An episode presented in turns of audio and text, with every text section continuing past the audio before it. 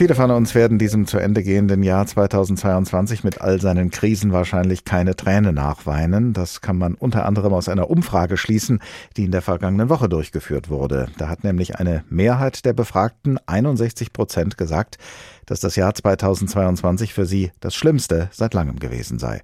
Und nur 28 Prozent haben dieser Aussage widersprochen.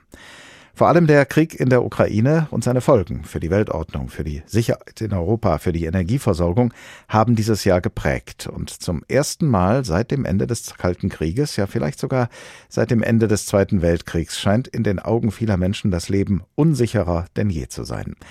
Darüber habe ich vor der Sendung mit Dr. Christoph Quarch gesprochen. Er ist Philosoph. Herr Dr. Quarch, hat es dieser Krieg in der Ukraine am Rande Europas, hat es dieser Krieg geschafft, vielen Menschen den Glauben an eine gute Zukunft zu nehmen?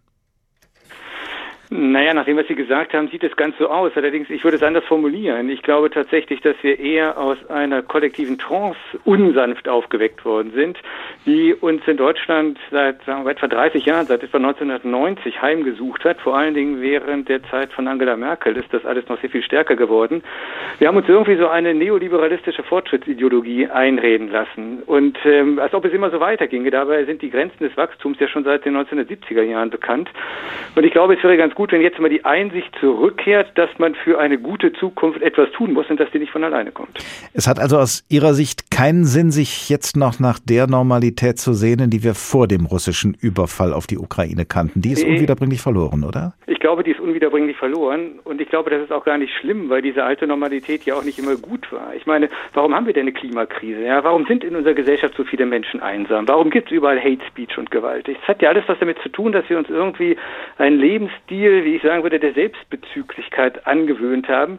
Wir haben irgendwie so eine Egozentrik gelebt und haben den Gemeinsinn aus den Augen verloren. Und ich glaube, das war nicht gut an dieser alten Normalität. Wir haben auch eine schlechte Psychologie, die uns einredet, wir müssen uns immer nur um uns selber kümmern. Damit sind wir aber schlecht gerüstet, um den Herausforderungen, die vor uns liegen, gewachsen zu sein. Und wie kann das nun durch diesen Krieg und durch die Art und Weise, wie wir mit ihm umgehen, sich ändern? Naja, ich glaube, dass wir tatsächlich begreifen müssen, dass wir schon seit einer ganzen Weile in einer Art globalen Systemkonflikt leben. Es ist ja nicht nur Russland, es ist ja auch China. Ja? Und wir haben tatsächlich eine Situation, dass wir heute erleben, es steht, wir stehen an dem Scheideweg, entweder Autokratie oder Demokratie.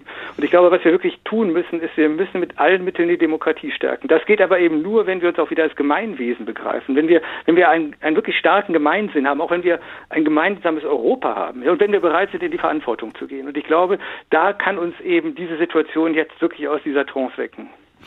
Zu diesen ganzen politischen Umwälzungen kommt ja auch noch der Klimawandel, der unsere Welt ja auch erheblich verändern könnte, wird uns diese geballte Ladung von Krisen und Katastrophen langsam aber sicher überfordern, sodass wir gar nicht diese Veränderungen äh, herbeiführen, diese Weichen neu stellen können, von denen Sie sprechen. Ja, das ist ein guter Punkt. Ich denke eben als Individuum, ja, als Einzelne wird uns das überfordern. Und ich glaube, deshalb, deshalb flüchten sich auch so viele Leute dann eben in Konsumrausch, in Drogen, in Reisen, in Esoterik oder Verschwörungstheorien und so weiter. Ja, Nein, diesen Herausforderungen, denen können wir wirklich nur als Gesellschaft im Ganzen begegnen. Und dafür brauchen wir wirklich auch auch gesellschaftliche Diskurse, wir brauchen gemeinsame Visionen, wir müssen wieder begreifen, wir sind ein Ganzes, ja, wir sind ein Gemeinwesen, wie die Alten das genannt haben. Und ich glaube, wenn wir dieses Bewusstsein jetzt zurückgewinnen, dann können wir auch den, den Herausforderungen der Zukunft etwas entgegensetzen.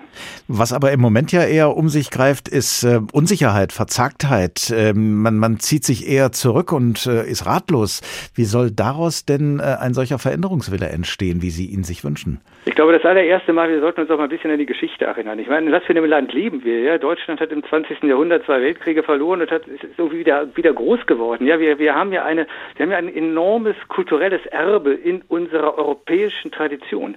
Und ich glaube, darauf können wir uns besinnen. Wir können uns wirklich auf unsere Stärken besinnen, die wir in Europa haben, unsere Werte und unsere Tugenden. Ja, mit denen haben wir schon eine ganze Menge in der Welt bewirkt. Ich glaube, es ist immer noch das Potenzial da zu einer Art Re-Renaissance, also zu einer Wiederbelebung dessen, was gut ist an unserer Kultur. Daraus kann ein neuer Geist erwachsen, daraus kann neue Begeisterung entwachsen. Und eines lehrt die Geschichte, wenn wirklich Begeisterung da ist für die Vision eines, eines friedlichen, geeinten, grünen Europas, dann ist alles möglich, dann können wir die Welt verändern. Der Krieg, der jetzt all diese Gedanken auslöst, auch jetzt in unserem Gespräch, der ist praktisch über Nacht gekommen. Ähm, wie lange wird es denn dauern, bis wir ja diese ganzen Diskurse angestoßen haben, von denen Sie sprechen und äh, wie wir dann tatsächlich uns neu aufgestellt haben in unserer Gesellschaft? Wenn es nach mir ginge, würden wir morgen damit beginnen, ja. Und ähm, natürlich, sowas passiert alles nicht über Nacht. Und ich glaube, wir werden über die nächsten 20, 30 Jahre von einer Krise in die nächste schlittern. Ja, der Klimawandel steht uns ja erst noch bevor. Sie haben es ja angesprochen. Und ich glaube, es ist eben ganz wichtig, dass wir gerade deswegen jetzt wirklich die Ärmel hochkrempeln, irgendwie auch uns wirklich zusammentun und in die Augen schauen und sagen, Leute, wir können das schaffen. Und jetzt mal Schluss mit dem Gejammer. Ja, natürlich, ich weiß, auch für viele Menschen ist es im Augenblick nicht leicht. Ich bin auch Freiberufler und habe gerade ziemlich zu kämpfen. Aber ich glaube fest daran, dass wenn man von einem guten Geist beseelt ist, dass man dann die Welt verändern kann und auch eine Krise zum Guten wenden kann. Zeitenwende, so hat der Bundeskanzler den Beginn des russischen Angriffskriegs gegen die Ukraine und die Folgen dieses Krieges genannt.